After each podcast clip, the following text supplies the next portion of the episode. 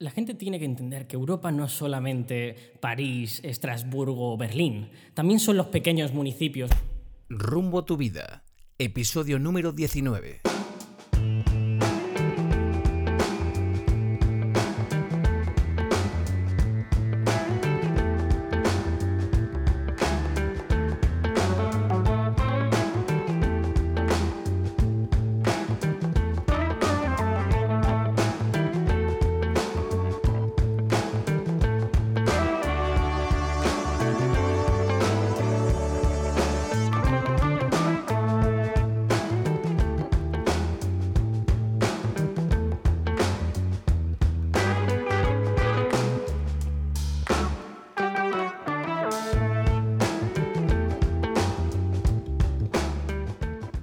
Amigos y bienvenidos a un nuevo episodio de Rumbo a tu vida.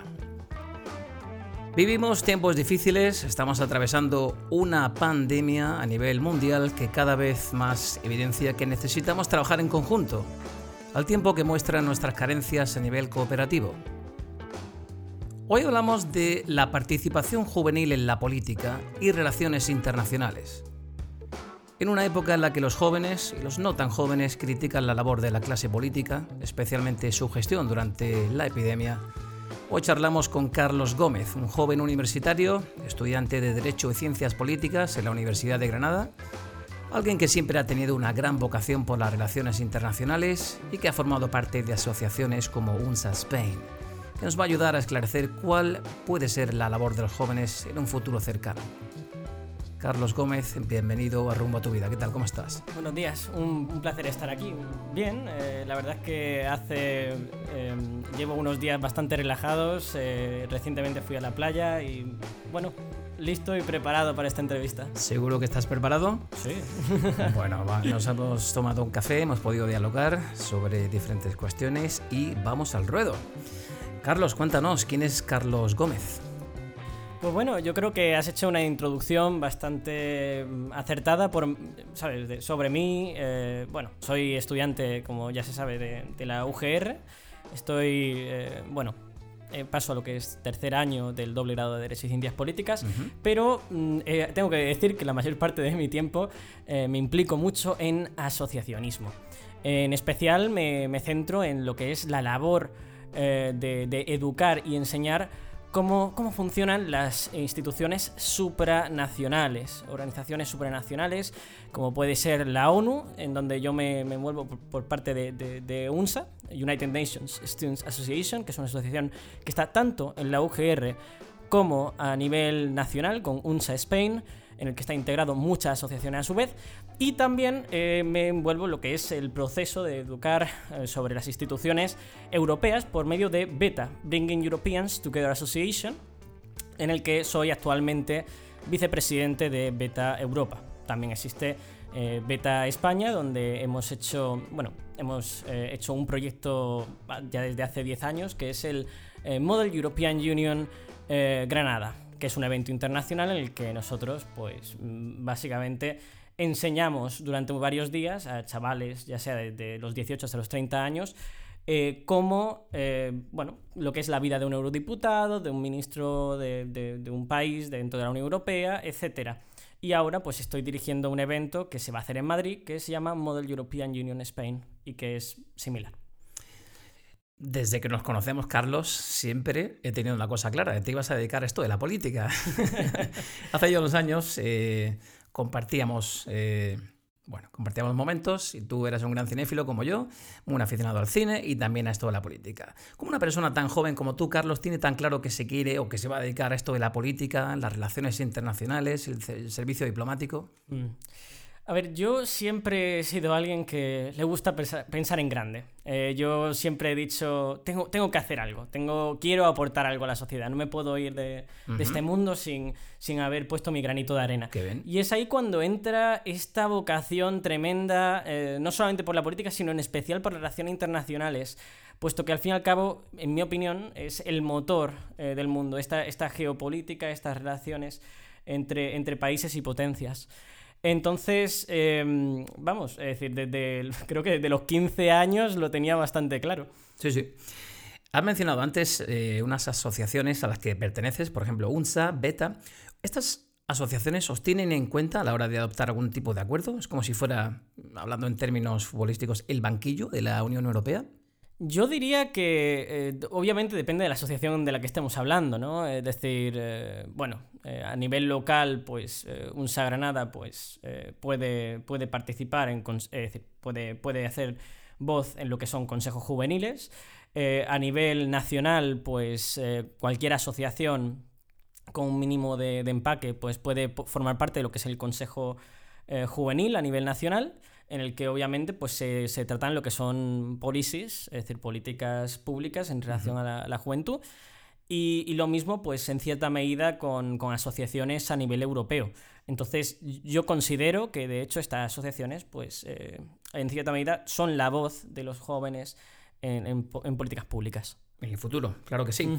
¿Y cómo compaginas tus estudios universitarios, tu pertenencia a esas asociaciones políticas, tu vida familiar, personal? ¿Tienes que viajar mucho? Eh, a ver, yo mm, antes de, lo que es la, crisis del COVID-19, eh, diría que yo he sido bueno, muy activo a nivel de viajes, he estado siempre de, dos en dos meses viajando por, todo, por toda Europa, en especial por Europa, pero también por el mundo. Eh, mis últimos viajes fue, mi último viaje creo que fue a, a Coimbra, antes de eso estuve en Glasgow, en otra conferencia. Y, bueno, así ha sido desde hace, bueno, desde que entré prácticamente en la, universidad. Eh, pero bueno, de todas maneras, siempre trato de sacar un poco de tiempo, tanto para lo que son las asociaciones como para mis estudios. Cuando llega la temporada de exámenes, eh, estoy, vamos, me meto en una cueva y adiós. Eh, y también tiempo para mi familia, por supuesto. No es labor fácil. Con solo 20 añitos, tanto viaje y tanta responsabilidad. Bueno, vamos a entrar en materia, si te parece, Carlos. Hemos venido aquí a hablar de política, de participación juvenil, precisamente la política. Vamos, eh, tenemos también unas preguntas de la audiencia que posteriormente escucharemos. Pero a mí personalmente me gustaría preguntarte lo siguiente. ¿Tú crees que el papel de la Unión Europea durante la gestión de la pandemia ha sido correcta? Ya sabes que el ciudadano de a pie tiene un poco, no sé, la sensación de que cada país ha operado de forma diferente, no ha habido, ni sigue habiendo una unificación de criterios. En España, por ejemplo, en, la famosa desescalada, se dijo que el uso de la mascarilla en lugares públicos sería obligatorio, los Estados Unidos no deja de ser una recomendación. ¿Cómo crees que se ha operado en todo esto? A mí me gustaría plantear una pregunta a la audiencia para que, para que piensen por un momento. Es decir, la, Unión Europea es al fin y al cabo una, confederación. Es decir, bueno, es, eh, a efectos prácticos es una confederación. ¿Eso qué significa? Pues que los estados como tal tienen gran poder en la toma de decisiones. Por lo tanto, eh, yo diría que mm, sí, la Unión Europea, en mi opinión, ha actuado en cierta medida un poco, un poco tarde. Eh, pero hay que entender que esto es debido al, bueno, a un problema de coordinación entre estados. Es, decir, no podemos eh, meter a la Unión Europea como si fuese, pues eso, un, país y ya está por separado, como si estuviésemos hablando de, pues eso, de un rescate de, Estados Unidos en la Segunda Guerra Mundial, ¿no? Es decir, esto, esto no, es, no es igual. Por tanto, eh, yo creo que a día de hoy vamos por la buena dirección. Eh, hubo hace unas semanas un acuerdo histórico en el Consejo Europeo en el que se hizo un gran rescate, una, gran ayuda en materia económica para todos los países afectados por el COVID-19, que en mi opinión pues eh, dista mucho de, aquel, de aquellos rescates del año 2008. Precisamente, ¿cómo crees que se va a gestionar esa gran crisis económica que se nos viene encima? Acabas de comentar que España ha logrado un gran acuerdo con la Unión Europea, mediante el cual el gobierno de España recibe muchísimos millones en ayudas, gran parte de esas ayudas hay que devolverlas, y la única forma de hacerlo es subiendo los impuestos de los ciudadanos españoles. ¿Cómo se va a gestionar esta gran crisis que viene encima? A ver, formas existen muchas para, solucionar y atajar esta, crisis.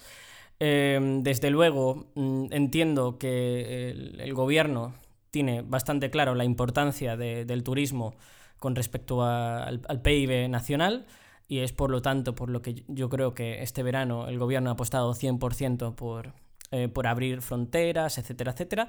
Vamos a ver cómo se desarrollan los acontecimientos, estamos viendo una serie de, rebrotes, veremos cómo, acaba otoño, pero es cierto que eh, por lo menos ese colchón económico del verano eh, lo tendremos. ahora bien, la clase política debe entender que antes o después tiene que existir un debate sobre nuestra industria. al fin y al cabo, ese es el motor de nuestro país y, por lo tanto, ahora más que nunca se ha visto que el turismo es nuestro, en, cierta medida, nuestro don, nuestra parte más fuerte, pero también sin él estamos perdidos económicamente. Entonces, hay que reactivar eh, la, economía por medio de, un plan en el, que, en el que se vea cómo podemos de alguna manera modernizar nuestra industria. Pero ¿cómo se reactiva el turismo si dos, tres o cuatro países de la Unión Europea precisamente dicen que desaconsejan viajar a España? Claro, esto es una, cuestión compleja. Yo, yo lo que. Yo te entiendo, o sea, hay que reactivar el turismo en España, pero no se puede hacer porque el Reino Unido desaconseja viajar a España e incluso aconsejan hacer cuarentena cuando se vuelva de un país como España. ¿Cómo se hace eso? Em, desde luego, estamos en un contexto muy, muy complicado. Y yo lo que, básicamente, lo que estoy más animando es de cara al futuro, no tanto ya a los errores que se hayan podido cometer eh, del pasado. Eh, dependemos, em, eh, en fin, creo que más de un 10% de nuestro PIB guarda relación completamente con el turismo. Y eso, pues, ¿qué significa? Que sí, que es una de nuestras principales fuentes de ingresos, pero a la misma vez, si no tenemos turismo, necesitamos buscar otras vías. ¿Por qué, por ejemplo, en Alemania no ha habido esta caída tremenda de, la economía? Pues por la sencilla razón de que tienen otros sectores que aún pueden seguir eh, adelante, mientras que nosotros dependemos al 100% en cierta, en cierta medida eh, de, ese turismo. Oye, una duda que yo tengo desde hace mucho tiempo es por qué en España siempre estamos reprochándonos cosas, reprochándonos el pasado, los recortes del gobierno anterior. Si eres de derechas, eres un facha, si tienes una bandera española, eres de derechas. ¿Por qué no es posible aquí ese gran pacto entre el principal partido de la izquierda y el de la derecha, como lo es en otros países de nuestro entorno? Pues yo creo que esto todo viene un poco de la mano de en fin, eh, hemos vivido una cultura de bipartidismo desde, bueno, desde el siglo XIX. Hay que acordarse de ese Cánovas del Castillo, Sagasta, todos estos, el Partido Liberal, el Partido Conservador. Es, desde entonces ya estamos viviendo una época, ¿sabe? un bipartidismo. Y eso luego fue desarrollándose. Es cierto que, bueno, con lo que fue la República hubo más partidos, etcétera, etcétera, pero aún así estaba dividido en dos bloques, luego vino la guerra civil, otros dos bloques, luego volvimos otra vez a la democracia, eh, después del régimen de, Franco, eh, que fueron eh, otra vez dos bloques y, hemos tenido esa tradición. Por tanto, es, mm, no tenemos esta cultura, por ejemplo, como, como en Dinamarca, que desde el año 1905 no existe una mayoría absoluta la última mayoría absoluta que hemos tenido aquí en España fue en el año 2016. Entonces, eh, es, muy difícil aún llegar a esta cultura de pactos como puede haber en el norte de Europa. Pero yo tengo un poco la percepción de que esto de la política en España se entiende como el que anima a un equipo de fútbol. Yo soy del Barça y soy del Barça. y lo que, lo que hace el Barça siempre es lo bueno y lo que hace el Madrid pues no me gusta tanto. Y si soy de derechas, eh, me gusta mucho lo que hace mi partido, pero no me gusta nada lo que hace la izquierda. Pero ¿No es posible un gran pacto por el bien del país? Como tú dices, por el bien de la industria, del turismo, de la economía. En cierta medida ya lo estamos viendo. Eh, en Europa se ha fraguado un gran acuerdo en el que han incluido pues, muchos de los grandes partidos eh, europeos. luego en, España pues también se han llegado a acuerdos. ha habido un gran acuerdo por la sanidad, eh, y también, bueno, creo recordar que había otro más, pero la cosa es que también a nivel de comunidad autónomas ha habido grandes acuerdos. Y en ese sentido, yo creo que vamos por, en cierta medida por la buena dirección. Creo que los, nuestros políticos, en situaciones de crisis, cuando de verdad eh, dicen, oye, vamos a, ponernos a dialogar por el futuro del país, eh, pero aún yo creo que, falta, falta para llegar a ese... Yo creo que falta, falta bastante, porque siempre nos reprochamos, los reprochamos los recortes del gobierno mm. anterior. Es que el gobierno anterior recortó en educación, por lo tanto no, no podemos hacer mucho más, recortó en sanidad, por lo tanto es lo que tenemos, nos hemos encontrado con esto, etcétera, etcétera. Oye, me gustaría ponerte una grabación de un político famoso, a ver qué opinión te merece su comentario. Un momentito. Well, I think we have a lot of foes. I think the European Union is a foe, what they do to us in trade. Now, you wouldn't think of the European Union, but they're a foe. Uh, Russia's a foe in certain respects. Uh, China's a foe uh, economically, certainly. Uh, they're a foe. But that doesn't mean they're bad. It doesn't mean anything. It means that they're competitors. They want to do well, and we want to do well. And Bueno, eso era Donald Trump diciendo que la Unión Europea es un adversario, es un rival político, no quiere decir que sea malo, pero bueno, que no deja de ser un adversario político. ¿Cómo crees tú que está siendo la gestión de la pandemia en un país como los Estados Unidos? Hoy en día han muerto ya 165.000 ciudadanos estadounidenses y hay como en torno a 5 millones de infecciones. ¿Cómo crees que están gestionando ellos todo esto? A ver, hay que entender un poco el contexto, por supuesto, de Estados Unidos. Estados Unidos es un país de larga tradición liberal, eh, libertaria casi. Eh, y eso... ¿Tú, crees? Yo lo considero en cierta medida así. Eh, y, obviamente, pues, de, de alguna manera esto ha impactado en la ciudadanía es la razón principal por, la que existen muchísimas protestas a lo largo de Estados Unidos sobre el uso de mascarilla y demás. Eh, por tanto, hay, también hay que entender un poco el, contexto de, Estados Unidos. En cambio, pues, eh, bueno, Donald Trump eh, por fin recientemente ha reconocido que es necesario llevar mascarilla, em, lo cual, eso yo creo que ya es un paso eh, correcto, pero... Pero no deja de ser una recomendación. Eh, en ningún momento es una imposición del gobierno. Claro, claro. Eh, todo, como ya digo, viene un poco de, de, ese, fuerte pensamiento liberal, ese, esos valores liberales que, tiene, tiene Estados Unidos. Pero como ya digo, mm, Estados Unidos ahora vive unos años en los que, políticamente hablando, cada vez va perdiendo más y más y más eh, influencia internacional. Eh, con la entrada de Donald Trump ya fue bastante claro, pero hay que, hay que tener en cuenta que esto ya viene desde perfectamente el año, bueno, principios de década, cuando, bueno, China pegó un, boom en materia económica y, Rusia, pues, eh, cada vez está más y más fuerte en materia de industria. Bien, a continuación, Carlos, eh, me gustaría que escuchases, eh, tenemos muchas preguntas de la audiencia, la verdad que tenemos bastantes preguntas de la audiencia. Vamos a escuchar, eh, ahora que estamos hablando de Estados Unidos, a Juan Gallardo, es un novelista español que vive en Houston, Texas. Hola, soy Juan Gallardo, ah, soy escritor y soy ah, decano de estudiantes en una, en una escuela secundaria, en una escuela pública en, Houston, Texas, aunque soy español, soy original de Almería. La pregunta que tengo es que, bueno, aunque se observa que el mundo tiene una globalización económica, la información fluye con casi total libertad de un país a otro, con alguna excepción, los hechos recientes demuestran que a nivel político los diferentes gobiernos no se ponen de acuerdo en una política común, como ha quedado patente y está quedando patente con la manera en la que se está gestionando la pandemia del, del COVID-19. Hay de hecho gente que se queja de que no hay una guía internacional para coordinarse contra la pandemia, cuando en realidad ahí está la Organización Mundial de la Salud, a la que casi ningún gobierno hace caso. Lo mismo ha pasado con el caso de la ONU. Recuerdo que en algunas ocasiones no se le ha hecho caso desde países miembros. La OTAN también comienza a ser criticada por algunos sectores conservadores en Estados Unidos. Entonces, mi pregunta es esa, visto esto, ¿qué sentido tienen las organizaciones internacionales en un mundo en el que parece que cada uno tira por su lado siempre según su conveniencia. ¿Qué te parece, Carlos? A ver, eh, entiendo en cierta medida el, punto eh, que comenta nuestro, nuestro oyente, Juan. Eh, considero que de alguna manera es cierto que estamos acrecentando lo que, son, lo que es la polarización a nivel mundial. existe cada vez más rechazo hacia las organizaciones internacionales y mm, claro, es decir, eh, obviamente una crisis como el COVID-19, donde se ha tenido que cerrar fronteras y demás, sí o sí eh, ha, habido como un mayor, vamos a decir, un mayor proteccionismo, un mayor nacionalismo en cierta medida. Y, pero de todas maneras yo creo que es, es necesario que existan estas organizaciones internacionales con, la, es decir, con el, principal objetivo de eh, coordinar.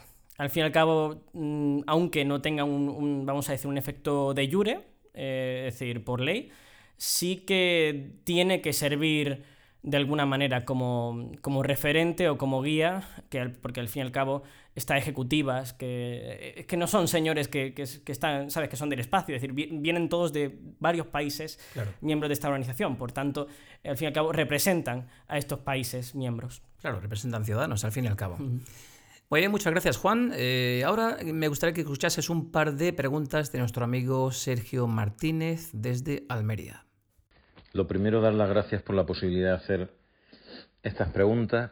La primera pregunta iría dirigida a pedir a ver si es posible aclarar cuál va a ser la disposición de los órganos centrales de la ONU respecto a la posición de Estados Unidos en cuanto a darle la espalda a la Organización Mundial de la Salud. Esa por un lado. Y eh, la segunda pregunta, en relación a la primera, iría a intentar esclarecer cuál es la disposición de la Comisión Permanente de Seguridad respecto a los Estados Unidos después de lo sucedido en el movimiento de Donald Trump con la Organización Mundial de la Salud. Muchísimas gracias por la senda respuesta. Un saludo. Gracias por la pregunta. Em, yo creo que, de hecho, estas dos preguntas las puedo meter dentro de, un mismo, de una misma respuesta. Al fin y al cabo, es el impacto en relaciones internacionales sobre la decisión de Estados Unidos em, eh, sobre la, OMS. Eh, yo diría que, bueno, Estados Unidos, para empezar, tiene una gran influencia en la ONU. Esto es indudable. Hablamos de uno de los, de los pocos países que tiene poder de veto en el Consejo de Seguridad de las Naciones Unidas. Em, eh, por supuesto, es uno de los, de los grandes inversores dentro de lo que son las, las Naciones Unidas. Em, y por tanto, yo no considero que vaya a tener una gran repercusión cualquiera de sus decisiones. Hay que recordar, sin ir más lejos, que eh, Estados Unidos salió de la UNESCO hace unos años, cuando recién entró Donald Trump a la presidencia de, de Estados Unidos. Y también hay que, hay que recordar que ellos también salieron del acuerdo de, de París eh, en relación al medio ambiente. Por tanto, no sé hasta qué punto va a tener un impacto, pongamos, por ejemplo, de poner una sanción. Eso lo veo muy, muy complicado. Ahora bien, que es cierto que van a perder mucha, mucho liderazgo internacional, por supuesto, esto ya se está viendo y ya lo comenté eh, anteriormente. a, favor de China, quizá, a favor de la Unión Europea. A favor de, la Unión Europea, de Rusia y de China. Eh, estos tres países, bueno, bueno eh, la Unión Europea en este caso como conjunto y luego lo que es Rusia y China van a experimentar, pues al fin y al cabo, los, van a ser los nuevos liderazgos y en cierta medida lo que, lo que vamos a ver, lo que es la situación, el contexto post-COVID-19 eh, en materia de geopolítica, es decir, de política internacional, yo creo que vamos a ver cuatro bloques bien diferenciados. El bloque de Estados Unidos, eh, el bloque de la Unión Europea, el bloque de Rusia y el bloque de China. Estás hablando un poco de un nuevo orden mundial, ¿verdad? A colación de esto precisamente que estamos comentando, quiero que escuches a nuestro amigo José Luis López desde Almería. La OTAN eh, ha cumplido 70 años ya y pasa por ser la alianza militar más grande que el mundo ha conocido nunca, con unos 30 Estados miembros actualmente. Sin embargo, hay algunos autores que, afirman o que piensan que la, OTAN tiene menos de la mitad de la fuerza que tenía cuando tenía la mitad del tamaño que tiene actualmente. Entonces la pregunta sería, eh, eh, ¿a qué crees que es debida esa presunta debilidad de la, de la OTAN y eh, cuáles son los desafíos más grandes a los que se enfrenta actualmente. Bueno, yo lo veo personalmente bastante claro. Creo que esta es perfectamente la, pregunta que pudiera tener una respuesta más definida. En mi opinión son dos grandes factores. El primero es eh, la, caída de la, de la Unión Soviética eh, en los años, principios de los años 90 Estamos hablando de que mm, eh, Estados Unidos se vuelve hegemónico, por tanto, bueno, vamos a decir que la, OTAN, que, comenzó como, como, una alianza militar en la Guerra Fría, deja de tener los mismos objetivos y se tiene que redirigir, tiene que encontrar su sitio en un mundo en el que ya no existe la Guerra Fría. Eh, por otro lado, yo creo que es eh, la, cuestión de Europa. La, Unión Europea poco a poco va formando una, una potencia como puede ser Estados Unidos, eh, China y Rusia, yo considero que es una potencia que está emergiendo. Y, bueno, ya estamos viendo declaraciones, por ejemplo, del alto eh, representante de la, Unión Europea, como es Josep Borrell, que dijo bien claro que era necesario hacer un ejército europeo. Por lo tanto, estamos viendo cómo poco a poco esta alianza se va debilitando. Por tanto, si yo, si yo pudiera dirigirme directamente al, secretario general de la OTAN y tuviera que hacerle alguna recomendación, es conecta primero con las, nuevas generaciones y en segundo lugar, eh, reconecta con Europa porque desde luego eh, cada vez ese apoyo de la OTAN va poco a poco diluyéndose. Muy interesante eso que comentas, esa reconexión con Europa. Vamos a escuchar la pregunta de nuestra oyente Monse desde Barcelona. Hace ya algún tiempo que se habla en diferentes ámbitos, el social, político, periodístico e incluso filosófico, de dos temas íntimamente relacionados entre sí, como son el globalismo y el nuevo orden mundial. Siempre que se habla de estos dos temas, surge la ONU como portavoz de esta ideología que básicamente pretende erosionar la soberanía nacional de los países, sobre todo occidentales. ¿Crees que existe esta vinculación entre la ONU y el globalismo? Y en todo caso, ¿qué opinión te merece? Una opinión un poco más crítica sobre la ONU. A ver, hay que. Yo considero que el globalismo, como tal, pues puede tener muchas eh, interpretaciones, vamos a decir, el término globalismo. Eh, ¿Que la ONU es globalista? Hombre, yo diría que sí. Es decir, eh, está hablando, al fin y al cabo, mm, está a favor de una cooperación internacional. Por tanto, sí, es globalista, indudablemente. Ahora bien, que quiere generar un nuevo orden mundial en el que no existan soberanías.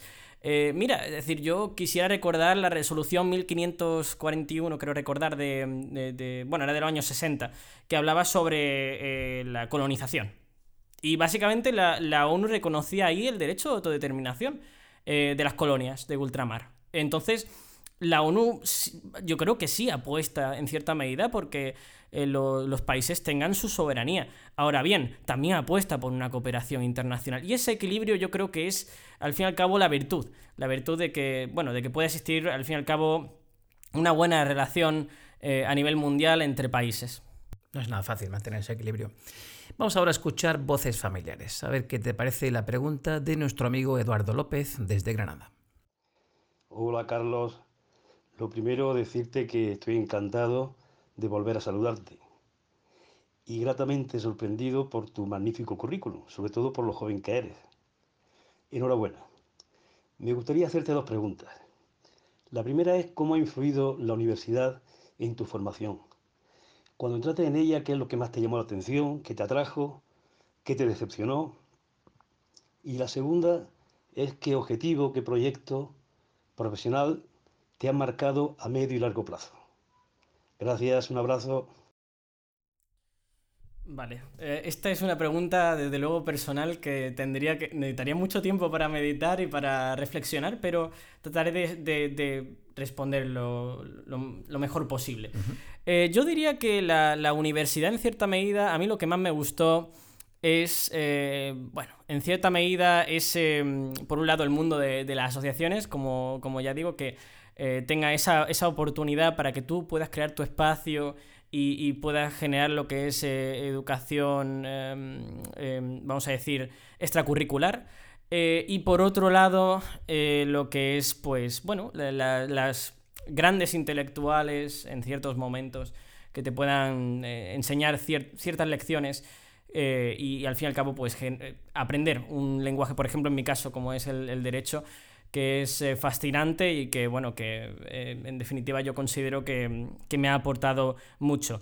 Ahora bien, es cierto que yo lo que echaría en falta de la universidad es un poquitín más de dinamismo. Es algo que si bien vemos en otras, en otras universidades más al norte de Europa, colegios en el norte de Europa, encontramos una educación mucho más flexible, mucho más eh, dinámica en el que el profesor y el alumno dialogan entre sí, en el que al fin y al cabo eh, tienen flexibilidad a la hora de lanzar proyectos, son proyectos más prácticos y yo creo que ese es el gran problema de la universidad. Está muy centrada en lo puramente teórico. También se tiene que enseñar sobre la vida y sobre cómo aplicar esos estudios al mundo laboral. Eso es lo que hacen en el norte de Europa y la razón por la que, en mi opinión, eh, mucha gente se queja sobre el sistema laboral que, nosotros tenemos. Necesitamos un poco menos de, de, coger libro de 500 páginas y ponerse a, leerlo y un poco más de eh, prácticas eh, en, en, X puestos o bien lo que son proyectos que engloben o que enseñen cómo funciona la vida laboral con estos estudios Y bueno, esa es, esa es mi Hacerlo opinión. todo un poquito más preciso. Sí, sí. La segunda pregunta que te formulaba Eduardo era ¿cuál es tu meta? ¿no? ¿A dónde te gustaría llegar? Eh, ¿De qué te gustaría dedicarte en un futuro? A mí me encantaría poderme dedicar a lo que son las relaciones internacionales. Eh, es cierto que sobre todo más especializado en la Unión Europea, si pudiera dedicarme a lo que es, eh, pues ya sea ser, en especial, pues trabajar en la Comisión Europea, eso sería uno de, de mis, de mis objetivos. Y si no, pues la verdad es que otra idea que he tenido siempre en mente ha sido el cuerpo diplomático. Pregunta de entrevista, Carlos. ¿Dónde te ves dentro de 20 años? Ay, pues mira, yo creo que me veo dentro de 20 años trabajando. Desde luego en España no me, no me veo. No no me veo en 20 años en España. Eh, me veo. Si tengo que coger una ciudad internacional solo, yo diría Bruselas. Eh, al fin y al cabo. Qué casualidad, ¿no? Qué casualidad, ¿no? Un, eh, eh, curiosidades de la vida. Epicentro de la Unión Europea, ¿no? Sí, sí, sí. Bueno, pues ahora me gustaría que escucharas también otra voz familiar. En este caso tenemos a José Andrés Valverde desde Granada. Eh, Andrew, la primera pregunta sería, bueno, el por qué en este tiempo existe una desafección tan grande entre la política y la vida cotidiana, ¿no? El por qué los ciudadanos eh, ven algo tan lejano en la persona de los políticos que les provoca incluso, pues, no solo desinterés, sino incluso un elevado eh, porcentaje de rechazo a la actividad que desempeñan. ¿Qué te parece, Carlos? A ver, yo soy el primero que entiendo esas palabras. Creo que existe una gran desconexión entre lo que es eh, la, la sociedad política, la élite política y lo que es eh, lo- los ciudadanos de a pie. Eh, hay un. Mira, yo, yo voy a hacer un, voy a dar un, ejemplo claro de lo que para mí es un, un referente político. Eh, Bukele. Bukele es presidente de Salvador. Fue elegido hace, hace pocos años.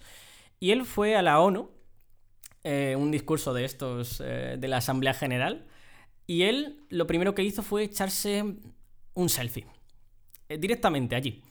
Y decía es más probable que la gente vea mi selfie que este discurso que estoy haciendo. Hay que conectar con, la- con las nuevas audiencias hay que mm, reinventar la política desde un punto de vista pues eso más conectado con las redes sociales. Ya se está haciendo. Vamos por el buen camino El otro día, hablando de redes sociales, eh, en Rumbo a tu vida preguntaba a su audiencia qué opinión te merece la clase política actual.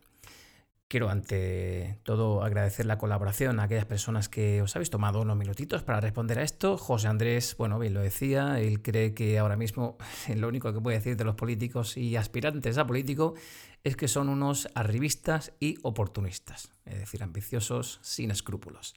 También tenemos el comentario de Gabriela Lagos, nos escribe desde Tegucigalpa, Honduras, y responde lo siguiente. La política es una farsa total. La política es la peor pandemia que nos pudo pasar. Ellos han matado año tras año a miles de personas al aprobar leyes que no han beneficiado al pueblo. Han robado todo lo de las arcas del Estado y el pueblo padece todas sus acaricias. Parece un pueblo como el mío, eh, perece un pueblo como el mío, perdón, no por coronavirus, sino por un sistema de salud deplorable. La juventud por un sistema de seguridad corrupto, por un sistema educativo que tiene docentes entregados y bien preparados, pero con infraestructura deficiente, sin recursos incluso educativos para proporcionar una calidad educativa igualitaria. Y Norberto Maldonado desde Granada, España, nos dice que el nivel parecido al de la sociedad actual, bajísimo, culpamos a otros y nos vemos y no vemos nuestros propios errores. Esta es la opinión generalizada, ¿no? que comentaba un poquito José Andrés. ¿Por qué ese desarraigo de la política? Tú comentas que hay que volver a conectar con el pueblo, con las eh, juventudes actuales, pero no es tarea fácil, ¿no crees? No, efectivamente que no. Eh, yo, a ver, yo considero que no es tanto el problema la labor de- del político. Por supuesto que existen políticos que, que hacen cosas malas. ¿no? ¿Pero qué Eso- podemos hacer para que los jóvenes crean de nuevo en esa clase política que les representa? Al fin y al cabo, tú votas a una persona que te está representando en un parlamento, en, un- en una asociación. ¿Qué podemos hacer para volver a tener fe en ellos? Considero que de alguna manera estos, bueno, esta, esta élite política en primer lugar tiene que hacer reformas más ambiciosas. Eh, hemos visto un cierto estancamiento en las políticas de unos, de otros. Bueno, yo diría que de hecho estamos un poco retornando otra vez hacia el, hacia el bipartidismo tradicional eh, y creo que esta crisis lo, lo está evidenciando cada vez más. Y yo, considero que los políticos, tal, es decir, desde, decir, parecía que esta, bueno, esta podía ser la década, eh, esta última década que iba a ser la década de las grandes reformas, yo no he visto tal cosa. Eh, yo no he visto tal cosa y yo creo que hace falta que algún partido político diga, oye, vamos, vamos a tomar las riendas, vamos a hacer un, gran acuerdo, algo que sea en cierta medida, que pueda devolver la ilusión a esos millones de, ciudadanos. ¿Y por qué no se hacen esos grandes acuerdos? Eh, hace un momentito, tomando café, hablamos de la figura del rey emérito y tú me comentabas, eh, off the record, ¿no? Como se suele decir, que eh, deberíamos reformar la Constitución. Deberíamos llegar a un acuerdo, reformar la Constitución para acabar con esa especie de, no sé cómo lo hemos llamado, con esa especie de ultraproteccionismo que tenemos hacia la corona, puesto que el rey efectivamente y constitucionalmente se encuentra muy protegido, ¿no? No se puede juzgar, no se puede insultar, etcétera, etcétera. ¿Cómo podemos empezar a, a hacer toda esa serie de cambios constitucionales o a nivel nacional? ¿Cómo puede empezar a moverse toda esa maquinaria? A ver, yo quisiera hacer un pequeño apunte, y esto también va un poco de la mano de los comentarios que se han hecho previamente. Claro que existen cosas eh, malas, negativas, dentro, eh, por ejemplo, de nuestro país, ¿no? Em, es cierto que, bueno, en todos los países, pues claro que existen cosas que son malas, pero también hay que reconocer las, eh, las grandes virtudes de cada uno de los países. se hablaba hace un momento de lo que era la la seguridad social. Según el estudio, un, estudio del, Instituto Bloomberg, em, e, éramos tercera, bueno, que era la tercera mejor sanidad pública del mundo. Solamente detrás, bueno, la mejor de Europa y creo que estábamos solamente por detrás de otros dos países que han de Asia, no recuerdo bien ahora cuáles, cuáles eran. Em, hay que, de, alguna manera, hay que también ver un poco la, buena labor de, los, de aquellos que fueron los padres de la Constitución, los que redactaron aquella Constitución en tiempos muy convulsos. Hay que entender el contexto de aquella época en la que por menos de nada eh, pues había, eh, bueno, por un lado te podían haber hecho un golpe de, Estado militar, por otro lado te podían haber puesto una bomba en el coche, eh, en fin, cosas podrían haber ocurrido, muchas. Entonces hay que entender que ese, ese acuerdo ha sido lo que ha mantenido este Estado de Derecho. Hablamos de que eh, hemos tenido el periodo de democracia y de libertades más largo de la historia de España, más de 40 años. Hemos estado continuamente de golpe de Estado en golpe de Estado. Entonces hay que, hay que valorar eso. Ahora bien, la Constitución no es perfecta. Tiene, tiene cosas que, por supuesto que están bien y que de hecho la Constitución se basa en el modelo francés y yo no diría que Francia fuese un ejemplo de autoritarismo, ¿sabes? O, o malas políticas. Al fin y al cabo ellos fueron los que los que establecieron el Estado liberal tal y como lo conocemos a día de hoy. Y en, cierta medida, yo lo que, lo que yo recomendaría sobre la Constitución es el artículo que, es decir, reformar el artículo que tiene que ver con la inviolabilidad del rey. Em, si queremos llegar a un acuerdo claro, es lo que se debería hacer. Em, ahora bien, la cuestión de la Constitución es muy, muy delicada. Eh, hablamos de que cada uno tiene su visión sobre la Constitución. Intereses. Intereses. Luego entramos en autonomías, comunidades autónomas, etcétera. No es fácil reformar la Constitución. Claro, claro. No es fácil llegar a un gran acuerdo para hacerlo, ¿no? Mm. Por ejemplo, es decir, eh, pongamos dos polos. Eh, Podemos y Vox, ¿no? Por, por ejemplo. Pues estos dos partidos, pues uno quiere recentralizar y el otro quiere dar más competencias a las autonomías. Hay que entender cómo, es decir, si se hace un acuerdo constitucional, tendrá que haber un acuerdo entre todos los partidos. Entonces, ¿para qué? Para que exista un marco de convivencia. Es muy complicado. Ahora mismo lo más que podemos tener es este marco de convivencia de hace 40 años. Yo no, digo que, no quiera hacer una reforma constitucional, pero lo que sí digo es que va a ser muy complicado y que puede abrir una, caja de Pandora sin precedentes. Precisamente tengo abierto un artículo del Mundo, la encuesta según Sigma 2, eh, según la cual hacen una valoración de los líderes actuales en política. El líder del Partido Socialista, Pedro Sánchez, saca un 4,1 sobre 10. Pablo Casado, líder del PP, obtiene un 3,9. Inés Arrimadas, de Ciudadanos, un 3,8 Pablo Iglesias de Podemos 3,2 y Santiago Abascal de Vox un 2,4 sobre 10. ¿Por qué crees que esta valoración es tan baja? Yo creo que el gran problema que tiene nuestra élite política es que le cuesta mucho llegar a un acuerdo. Y esto, bueno, ya viene de, lejos, como ya he explicado anteriormente. Pero mm, esto es algo que necesita tiempo, que ahora mismo estamos empezando a tener lo que yo considero un bipartidismo imperfecto. Es decir, existen dos bloques claramente diferenciados, simplemente que existen distintos partidos, en vez de que haya uno por un lado y otro por el otro. Entonces, em, tenemos que empezar a ver con más naturalidad que, un partido, yo que sé, un partido de derechas pues parte como, uno de izquierdas, que uno de izquierdas parte como uno de izquierdas, que uno de izquierdas parte como uno de derechas, y así sucesivamente. Entonces, eh, ya digo, en otros países con una larga tradición de, de, pactos, tú puedes ver coaliciones que aquí serían impensables. Pongamos un ejemplo, Austria. Eh, que actualmente pues eh, el canciller es Kurz, Sebastian Kurz, y este hombre, bueno, es conservador. Y ha llegado a un acuerdo con los verdes. Y tú dices, no, no fastidies. Aquí en España un acuerdo entre, entre los verdes y el Partido Popular sería algo impensable. Entonces tenemos que superar un poco eh, esas cuestiones para que se vuelva un, poco otra vez a, valorar a nuestra, a nuestra élite política en ese sentido. Un poco menos de fricción y un poco más de, de diálogo. Me gusta, menos fricción y más diálogo. Carlos, te voy a poner una segunda pregunta que nos hace nuestro amigo José Andrés Valverde desde Granada. Vamos a escuchar qué nos dice. Eh, la segunda pregunta sería básicamente el saber por qué, si la política se entiende desde los tiempos de Aristóteles como una actividad en la cual eh, se busca un ideal de justicia y se busca el atender las necesidades del pueblo y estar al servicio del pueblo, el, por qué se ha permitido que tengamos una clase política profesional porque yo entiendo que ese profesionalismo en cierta medida lo que hace es nuevamente ponerlo al servicio de intereses muy particulares, en muchos casos personales, en otros casos intereses partidistas, pero que en definitiva lo que hacen es alejarlos de la realidad social, de las, de las necesidades sociales y de los intereses públicos. Eh, por qué bueno, todo se torna en un interés partidista, en un interés personal o en un interés particular, cuando ese es precisamente el objetivo opuesto al arte de la política. Yo considero que es un debate más complejo de lo que puede verse a simple vista.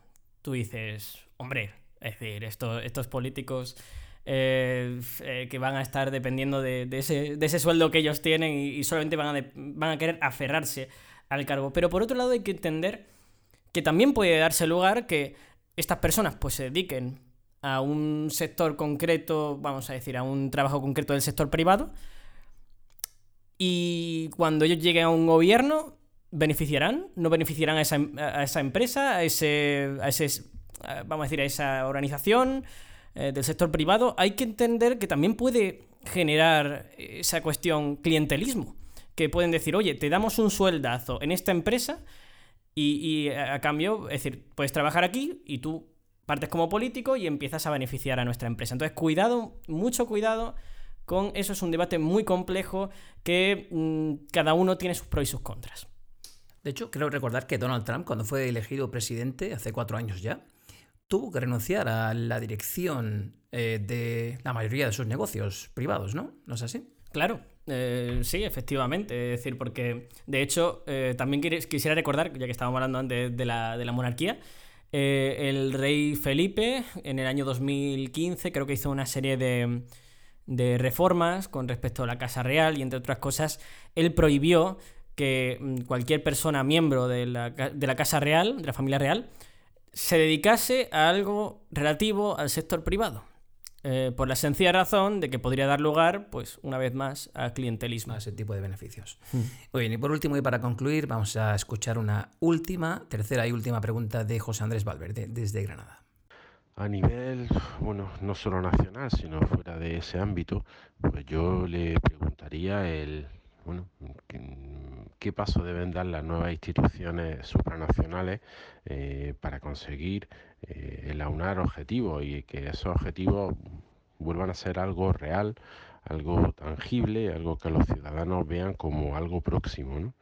Es decir, por qué las instituciones supranacionales entran en un ámbito teórico que en realidad pues no le acerca tampoco a, los ciudadanos, a los que administran, ¿no? el por qué esas administraciones están tan lejanas y también el por qué se ha formado bueno, una especie de burocracia internacional, una especie de parlamento de estados supranacionales que al final los ciudadanos simplemente lo ven pues, como una especie de bueno, gasto gigante que genera eh, y que repercute de una forma negativa en la economía de cada país, de cada estado, pero que luego no devuelve eh, ese dinero, no devuelve esos intereses y no devuelve eh, todo aquello que afecta de una forma positiva a los distintos pueblos de las diferentes naciones. sonreías escuchando la pregunta, ¿no? sí. Bueno, ¿qué te parece? Pues, a ver, yo considero que, a ver, el Parlamento Europeo y las, eh, en fin, las instituciones democráticas, en este caso voy a, hablar del caso de Europa porque también existen otros parlamentos eh, supranacionales en otros continentes, pero voy a hablar del caso del Parlamento Europeo. El Parlamento Europeo trata mucha más legislación de lo que realmente la gente piensa. Eh, no solamente estamos hablando de agricultura, que es como el caso más conocido, la lo que llega aquí a España, sí pero también, por ejemplo, la, ley de, protección de, datos eh, está regulado por el, eh, a nivel europeo. Es decir, da igual que tú hagas un formulario, por ejemplo, en, eh, yo qué sé, en Rumanía, que lo haces en, Francia, que lo haces en España, se rige bajo la misma ley. Entonces, claro que hay muchas cosas que hay que, que hay que tener en cuenta y que también, pues por supuesto, cualquier tipo de ayuda a los jóvenes para lo que es el programa Erasmus, eh, pues también, eso obviamente lo decide la Comisión, pero lo aprueba el Parlamento Europeo, se debate, se hacen, se hacen enmiendas dentro de, esa propuesta de la Comisión y también los propios ministros de, los países en el Consejo de la Unión Europea, que vendría a ser como la segunda Cámara, eh, ya lo, lo, ratifican de alguna manera. Entonces, lo que, lo que vengo a decir es que hay muchas más cuestiones que, es decir, ya sin ir más lejos, del fondo del COVID-19, que ha sido importantísimo para, nuestro país. Claro que se toman decisiones muy, muy serias eh, a, nivel, a nivel europeo y creo que mm, yo, si tuviera que recomendar algo, es que eh, los gobiernos nacionales pero claro, esto dependerá un poco de, de qué partido o qué formación esté en el poder. Se incentive un poco más la cultura internacional en las escuelas, en las, universidades, que se entienda mejor cuál es la función, porque sí, se educa qué hace el Congreso de los Diputados, pero no se educa qué hace el Parlamento Europeo, y nosotros también votamos en el Parlamento Europeo. Es cierto, la gente no tiene conocimiento de tal. Carlos, me encantaría seguir charlando de política contigo. Llevamos eh, muchísimo tiempo hablando sobre participación juvenil, sobre diferentes asociaciones. Me gustaría que te dijeras, eh, te dirigieras a la audiencia y le dijeses eh, si hay alguien en una situación similar a la tuya, ¿qué le recomendarías a esta persona? ¿Cómo hacer política en un futuro? ¿Cómo volver a instaurar esa confianza, digamos, perdida en la clase política actual? ¿Cómo podremos volver a hacer política, a que participe la gente en, este tipo de esferas? Vale, yo diré una cosa. Tú que estás ahí eh, escuchando este, este podcast, tú que estás pues en un asiento cómodo en tu casa, pensando, ah, estos, estos políticos. Estos políticos los votamos nosotros. Nosotros tenemos que, de alguna manera, comprobamos cada cuatro años si esa labor se hace bien o se hace mal. Es importante que tú tomes, de alguna manera, esa, participación.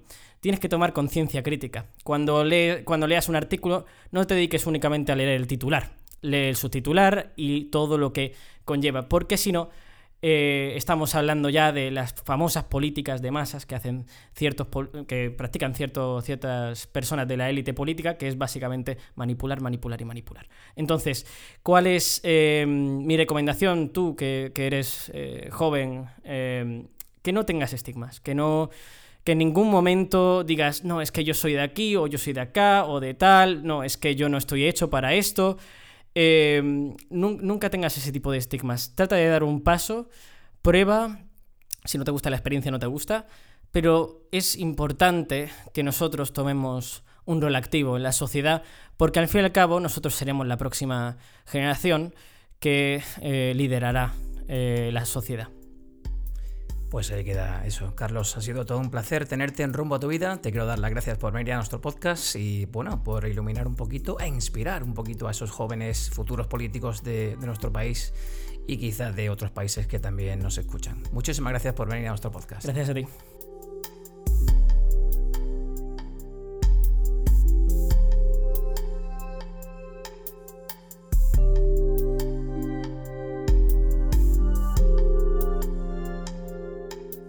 Y hasta aquí nuestro episodio de hoy dedicado a los jóvenes, a la política y a las relaciones internacionales.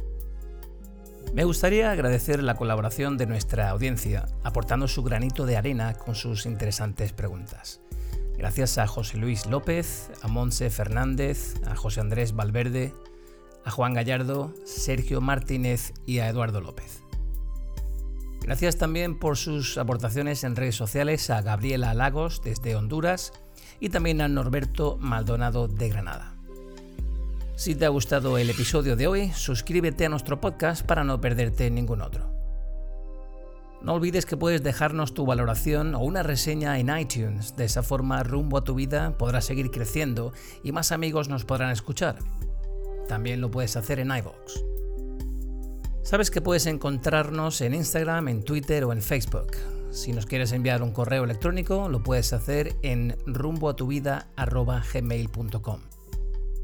Hemos vuelto tras un breve descanso por vacaciones y lo hemos hecho para quedarnos. Así que no te olvides de que el próximo martes tienes una nueva cita con Rumbo a tu vida. Un saludo.